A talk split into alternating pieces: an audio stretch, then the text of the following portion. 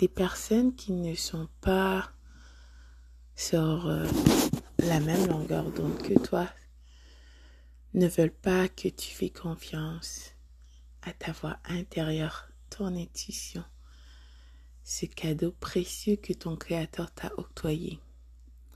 Te diront que tu as peur, tu ne peux pas abandonner ton passé, tu étais tellement blessé. Hein? Fou. Tu es folle. Non, mais ça va pas, non? Écoute, toi, tu sais qui tu es. D'accord? Ces gens veulent que tu abandonnes qui tu es pour les écouter. Imagine ça.